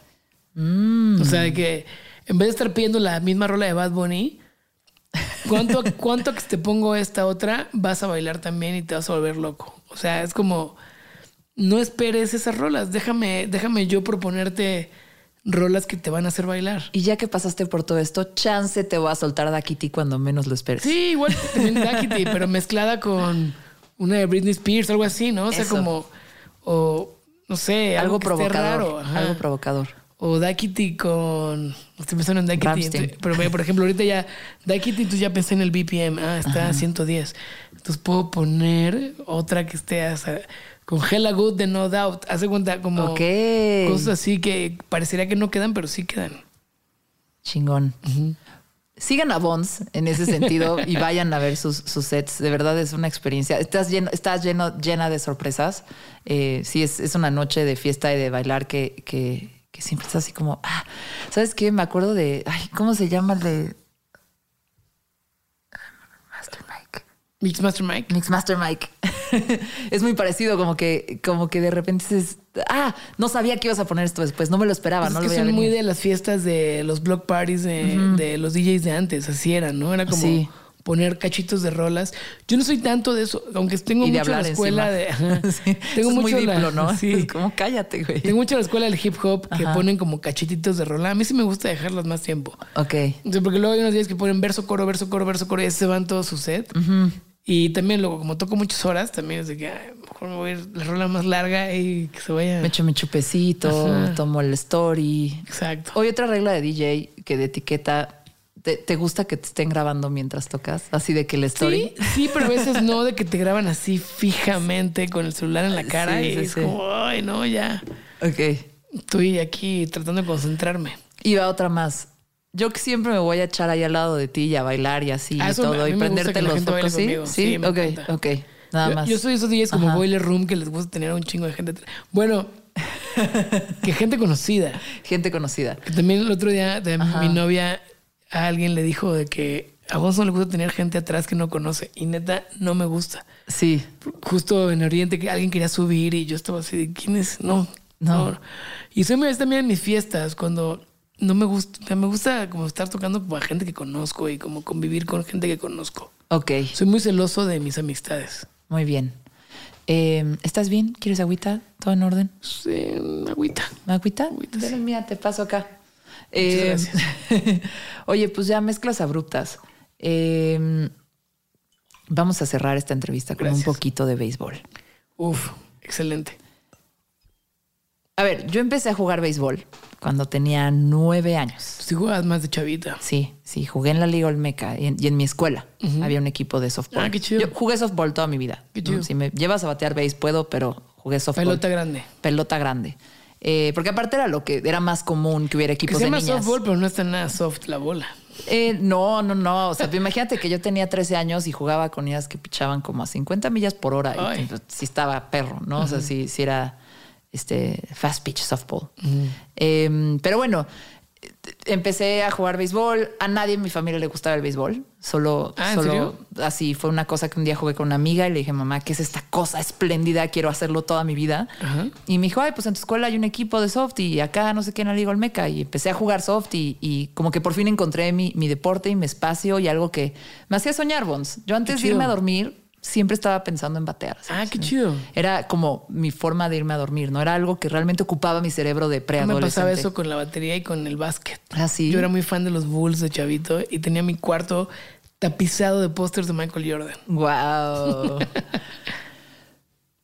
Cuando estaba un poco más grande, mi mamá me preguntó, es que ¿por qué te gusta tanto? Porque pues yo lo, lo veía en la tele, nadie de mi familia quería verlo, ya sabes. Y mi mamá, ¿por qué te gusta tanto? Y yo le decía, mira, ma, el béisbol es como la vida, como que parece que no está No, pasando sí, nada sí, sí, sí. y que va lento. Y que, ¿sabes? Como que estás presente y estás viendo, pero parece que no está pasando nada y, y va lento. Y de repente sale un batazo y viene hacia ti. Si no lo cachas, es, güey, era tu oportunidad, era el momento de que pasara algo y como que tienes que estar en ese, en ese momento atento. Y a mí, en ese momento, ahorita lo pienso y digo, ay, qué presión, solo tener un, como una pequeña ocasión para, ¿sabes? Como Sí. aprovechar el momento. Pero en ese momento me parecía poético, como que decía, Es poético. Es, es poético, Sí, es como te, te va a llegar una buena bola que vas a conectar y va a ser un triple, eh, o te va, estás en el shortstop y de repente te cae eh, una línea que reaccionas y cachas perfecto y luego la pasas a segunda y quemas al güey que se separó de la base, ¿sabes? Sí. Ese tipo de cosas que, que si agarras el momento pasan cosas espléndidas. Eh, o no sé, estás en el jardín derecho y nunca pasa nada y de repente en un juego te llega un elevado, no cacharlo si duele en el, o sea, duele Sí. en todo el cuerpo. Eh, nada, a mí me parecía poético y Es romántico. increíble y- y- cachar y sí. una bola. Yo, yo, yo juego más de segunda base, pero Sí. hace unos meses jugué en el jardín derecho, Ajá. que pues por lo general, la gente que batea por lo general, al menos aquí, son diestros, ¿no? Sí. Entonces, Los siempre diestros van al left. Van al izquierdo. Y yo estaba jugando en el jardín derecho y de repente hubo un zurdo que bateó y la bola venía a mí, corrí, corrí, corrí. La vi, la agarré y neta, no hay sentimiento más chingón. Súper O sea, saqué ese satisfactorio. out y todo, y todo mi equipo gritando de que ¡ah! Porque yo soy muy malo fildeando elevados. Ajá. Entonces dije, no sé, no la voy a agarrar. La- no sé, como que mi guante, agarrarla con otra mano, levanté la bola así como, sí, la tengo.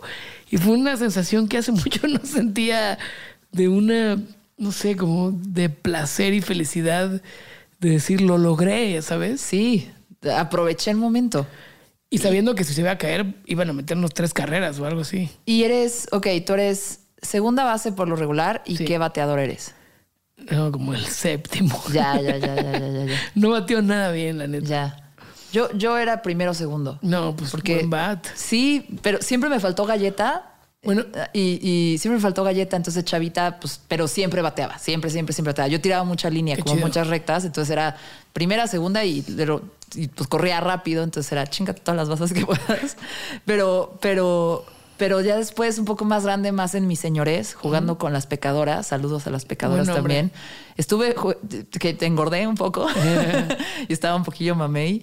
eh, y, y- estuve un, un rato de tercer bat, pero nunca he metido, Ah, nunca he bat. metido un home run.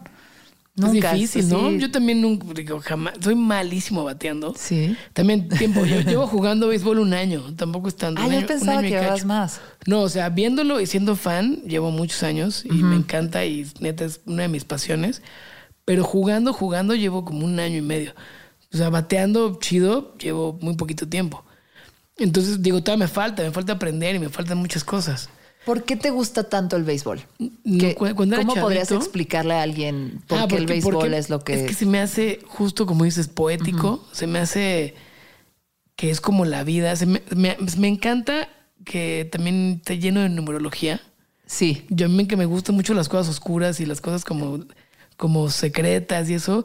Siento que en el béisbol, quien lo inventó ahí hizo ahí una mezcolanza de números bien sí. locos. Todos son como números impares, como todo con el número 3. A Ajá. mí, a mí el número 3 siempre me ha llamado, no sé por qué.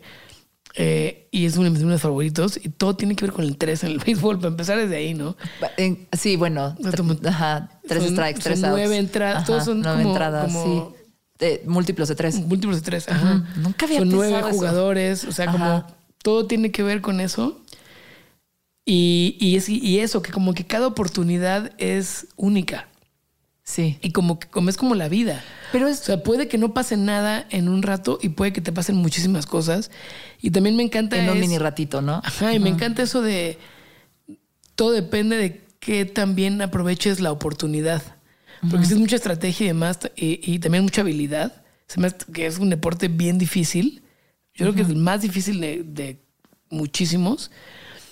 O sea, pegar una bola a 90 millas por hora con un palo es como que tratar de sacarla de un lugar que mide 400 pies. O sea, se me hace algo como, se me hace muy impresionante. Aunque es un deporte también como muy de, de energía contenida y demás. Pero se me hace muy poético todo. O sea, la forma en la que el pitcher está platicando con el catcher con señas y descifrando al bateador y tratando de ver cómo no le va a dar y el bateador al revés, tratando de ver al pitcher a los ojos y pensando si ya me lanzó una curva, ahora sigue una recta y ahora me va- me van a mandar para acá y me tengo que poner acá y voy a hacer que ese güey se mueva. Pues, y, y que tengo nada más tres oportunidades para batear y si no tuve esas tres ya me la pelea hasta la siguiente ronda. ¿Sabes? Como que... Y, y también como pitcher, o sea, todo lo que involucra el tratar de, de que el otro equipo no meta una carrera y no le pegue, porque aparte es un deporte bien difícil de que el pegarle ya celebras, ni siquiera metiste una carrera, ya con que, Con que le metas pegado un ya hit, es- ya es- ya es como wow. Venía porque- más de 100 millas por hora. porque o es sea, muy sí. complicado. Pero se me hace muy poético, se hace bien bonito, se me hace como eh, los walk-offs de que van perdiendo y al final le dan la vuelta. Como que no es un deporte que, que no tiene tiempo, como, como no hay un límite de tiempo, todo puede pasar, ¿no? Te puedes ir perdiendo 20-0 y si te aplicas y agarras tus oportunidades bien, como deben ser, le puedes dar la vuelta y puedes ganar. O sea, de que se puede, se puede. Es bien raro, ¿no? Porque estamos diciendo que es un deporte poético, pero al mismo tiempo es, un, es, es uno de los deportes más fáciles de, de- de medir. Como que todo es... Todo eso es, todo o es estadística. Sí, todo es estadística, ¿no? Y se repiten las variables y pasa el bateador y casi siempre que pasa, pasa esto y como Sí. le da las bolas que van hacia acá o te- como que esas tendencias. Siempre están ahí y también podrías ver el béisbol sin verlo. Podrías ver solo las tablas y solo ver los sí, sí, números. claro. y- yo yo y- cuando estoy de gira, de repente no, no puedo ver el partido y me meto a la app y veo ahí Nada más los van. stats. Pero también es justo, eh, en el béisbol es, eh, tiene esto de mucha eh, estadística y demás, pero justo lo que lo hace mágico es que luego la estadística no, no cuenta tanto, porque puede que alguien solamente haya dado un home run en su vida, ¿no? Y lo ves así en la estadística y dices, no, pues este güey es malísimo. Pero no sabes si ese home run fue el home run con el que ganaron el pase a la. ¿Sabes? O sea, O a lo mejor siempre da, siempre da líneas y se basa. El güey siempre llega a segunda. Y ese ¿no? día dio un home run. Y, y ese, y ese home run. O sea, por ejemplo, yo me acuerdo mucho de este juego del 88 de los Dodgers con Kirk Gibson que estaba lastimado del pie. Sí.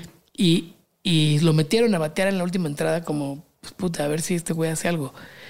Las probabilidades y, y los odds eran que lo iban a ponchar y, iba, y el juego acababa y que los Dodgers no iban a pasar. Y este güey dio un home run con el pie roto y fue algo como poético, como algo bien...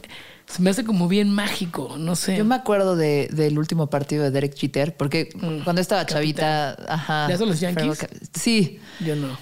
Sí, yo te le vas a los Dodgers, a los Dodgers. Eh, no, yo le voy a los Yankees porque cuando estaba chiquita no sabía a quién irle y me regalaron un juego de PlayStation mi papá de, de la MLB y pues no sabía con quién jugar porque na- nadie, me, nadie me orientó y yo decía, bueno, lo único que topo son los Yankees y el pues, shortstop era Derek mundo, Jeter y yo era shortstop de chavita. Ah, qué chido. Y dije, yo era shortstop y primera base, principalmente.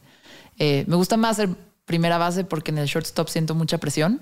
¿Te Eh, gusta el primera base? sí, me mama ser primera yo, base. Yo juego a primera base, me han puesto y me da muchísimo miedo. Ah, me la pela. Pero el shortstop me pone muy nerviosa porque todo depende mucho de ti, ¿no? Órale. Y este, Sí. y bueno, yo era shortstop. En ese entonces yo no medía que las cosas podrían salir mal. Yo jugaba y era feliz y me iba bien.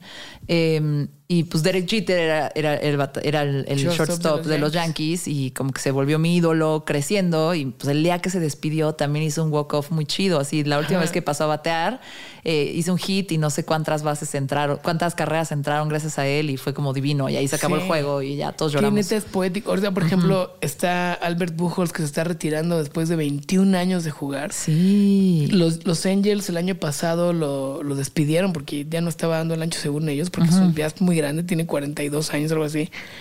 O sea, para un deportista en general, 42 años ya, Ya pasó tu prime hace mucho, sí, ¿no? sí.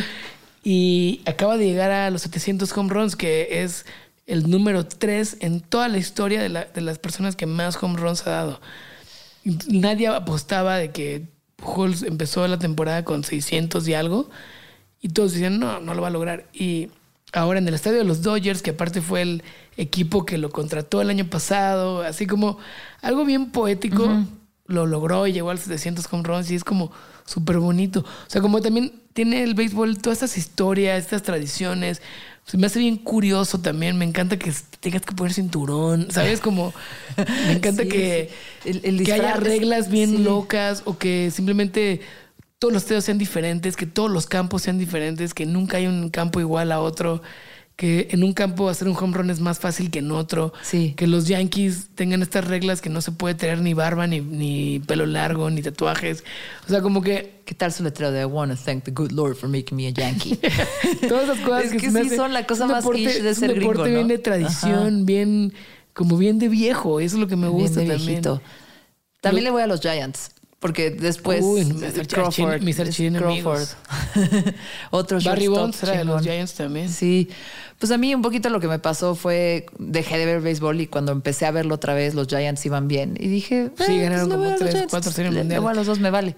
Pero son nuestros archienemigos de los Sí. Dodgers. Mira, por ejemplo, Sí, a mí me sé. encanta de los Dodgers que es un equipo que sabe que su público es muy mexa, ¿no? Y Ajá. entonces todo tiene que ver también con los mexicanos en Los Ángeles y como, como darle ese reconocimiento de toda la pandilla mexicoamericana de Los Ángeles, que es muy específica. Sí. Un mexicano de Los Ángeles es muy específico, no es, no es igual a un mexicano de Texas. De Arizona uno o de New Chicago. York, sí. O sea, el mexicano de Los Ángeles es un tipo mexicano muy especial. Y es ¿Qué muy lo de los especial? Dodgers. Pues no sé, es muy, muy. No lo podría explicar, pero es muy cholo, muy de los Dodgers, muy, muy proud de ser Dodger y ser mexicano. Y creo que Fernando Valenzuela pues, también, como que es como Sí. la figura, entonces lo idolatran. Y me hace bien chido que los Dodgers son un equipo que igual es por, por conveniencia, pero es muy mexicano y me gusta mucho ir a verlos y me gusta sentarme ahí con los cholos y gritar y todo. A huevo. Está bien chido. y la neta, empezar, el béisbol me encanta desde chavito porque empezó, empecé a verlo por películas, porque vi la del novato del año y Claro. la pandilla y todas esas. Sí, sí, sí. Yo vi A League of Their Own. Ah, buenísima Ajá. también. Sí, Pero por eso, Madonna. por eso eh, los Cubs es mi equipo, mi segundo equipo, porque Ok. el novato del año era el equipo en el que jugaba el chavito. Sí, sí, sí. ¿Te acuerdas de una con Keanu Reeves eh, que entrenaba a unos niñitos? Que él era como revendedor de boletos y su vida en un desmadre y empieza Ay, a entrenar a un equipo de Little League o algo así, de unos chavitos de una zona, ya sabes, como súper peligrosa y así. Y el pitcher, no decir el pitcher, pero uno de los niños que, que, que jugaba en el equipo solo podía, creo que solo podía pichar si estaría sus audífonos y estaba escuchando Big Papa. No, no lo he visto. Y entonces todos en las gradas le, hacen quitarse. Perdón por spoilerearte No, no, final. está bien, ya me lo Pero al final le dicen que También no yo que puede. no la vi. Eh, Ya está montando a punto de ladrar. Pero al final de la película, este le dicen al niño, te tienes que quitar los audífonos, no puedes jugar el partido con los audífonos. Entonces las gradas empieza. I love it when you call me Big Pop. ¿Cómo se llama? Eh, no sé, busca Keanu Reeves y, Ah, y- béisbol. No sé, lo que sea. Eh, Wow. Peliculón. Y bueno, es un gran tributo a Biggie Smalls. Sí, es- me gustan mucho las películas de béisbol también, me encantan. mi pandilla, mi, ¿cómo se llama? La pandilla Sandlot es buenísima. Ah, sí. Yo esa no la recuerdo con tanto cariño, la verdad. ¿Por qué? Eh, pues no sé. Montana. ¿Qué tiene. Montana? Es que el perro del vecino está haciendo ruido, entonces era- ya se está cuestionando su existencia. Es como, ah, no soy el único perro del universo. Por lo menos no soy el único perro del edificio. Wow. Sí. Bons, para cerrar, Dímelo. ¿cuál crees que es la mezcla bruta o cuál crees que es lo que tienen en común la música y el béisbol? ¿En qué, en qué, qué podrías encontrarles? Ya que está- eres tan apasionado de ambos, qué ves que tengan en común? Pues es bien chido porque al estadio siempre hay música. Eso también eh, me hace un deporte bien diferente. Vas a ver el fútbol al estadio y están jugando nada más, ¿no? Porque no pasa nada. Y en el base, aquí en Estados Unidos, entre bateadores ponen música. Cada bateador tiene su rola. es de- Gamboa. Exacto. Cada bateador tiene su rola. Cuando fui, en Ja- cuando fui a Japón a, a ver a los, a los Yomiuri Giants, que es el equipo de Tokio, cada bateador la- hay una porra que le canta una canción que le escribieron a ese bateador. O sea, cada bateador sale y, la, y toda la porra está cantando su rola todo el tiempo mientras él está bateando. ¿No sientes que un reto musical que deberías de tener es escribir el beat de cada uno de los bateadores de los Diablos Sería Rojos? increíble. Sería increíble. Una idea, ¿eh? Me Que encantaría. cada uno tenga su beat para entrar a batear. Pues cada uno tiene su rola que escogen, pero Ajá. me encantaría hacerles yo un Una beat. original. Ajá, estaría bien chido. Sí. Bueno, Diablos Rojos, ahí les va una idea. Eh, Invítenme más seguido. Mi sueño de fiesta Ajá. es ir al béisbol y que se acabe y que en lugar de que te vayas a tu casa pongan un DJ booth ahí en el, en, en- en el campo y se arme la fiesta. Ya lo hicieron en el Estadio de los Diablos. ¿Y por qué no estaba yo y... y, Y ni yo. y- ajá. Yo no fui ese día, pero sí, acabó el juego y pusieron un DJ booth en, en el montículo. Oye, eh, pues bueno. ya para terminar el programa, llevamos una hora y media hablando pues, se sintió como si fueran 20 minutos. de, de- de baterías, de fiestita Sí. y de lo que es el ser DJ.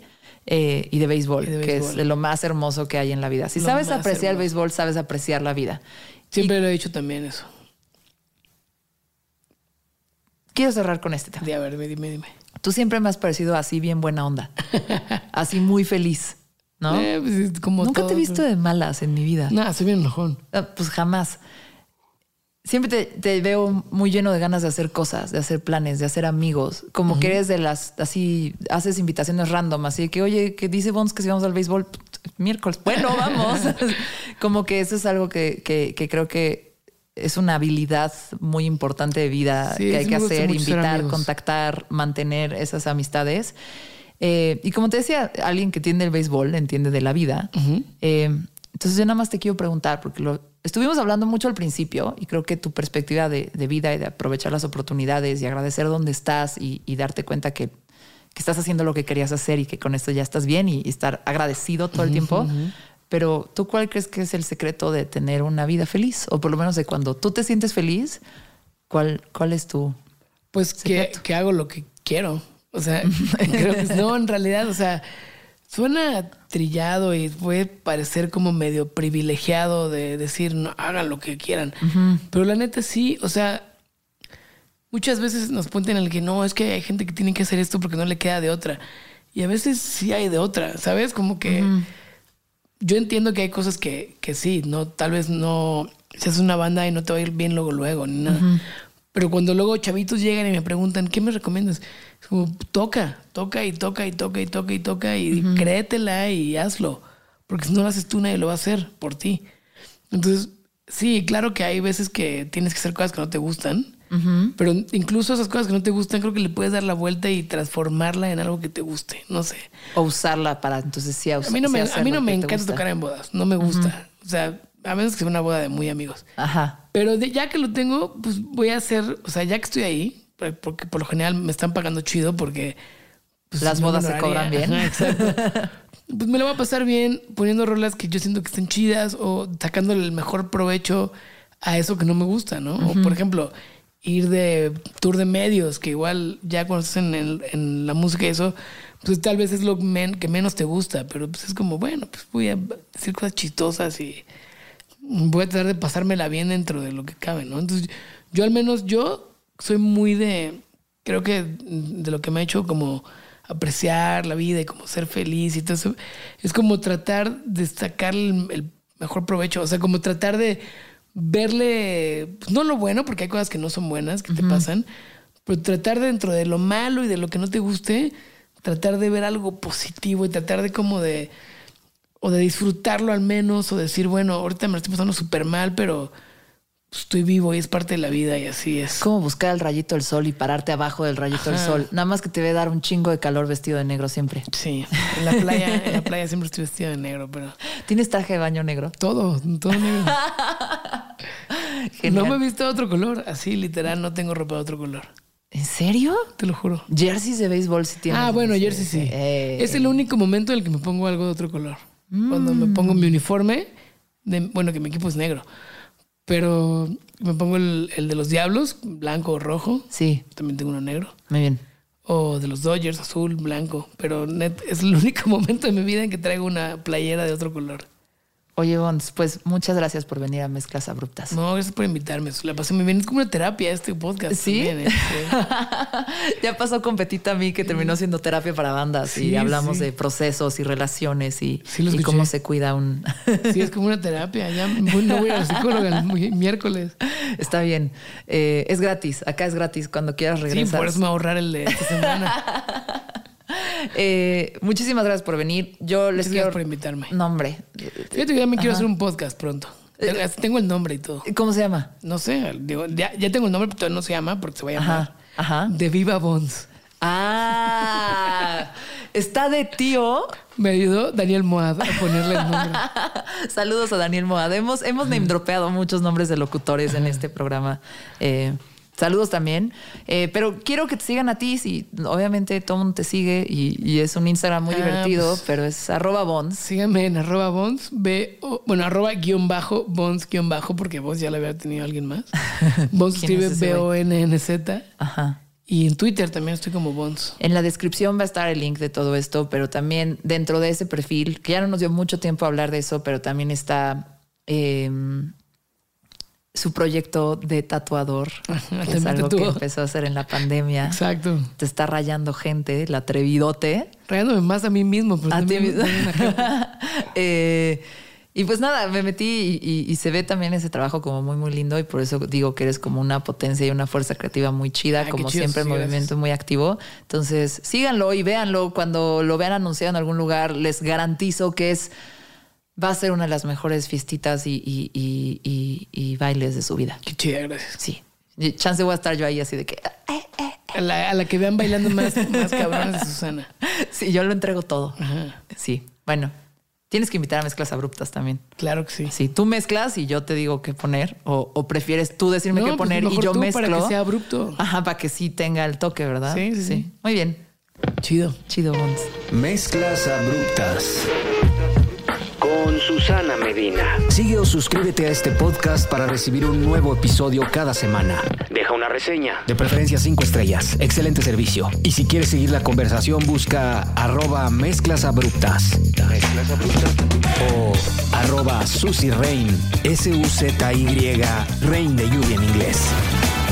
En Twitter o Instagram. Mezclas abruptas con Susana Medina.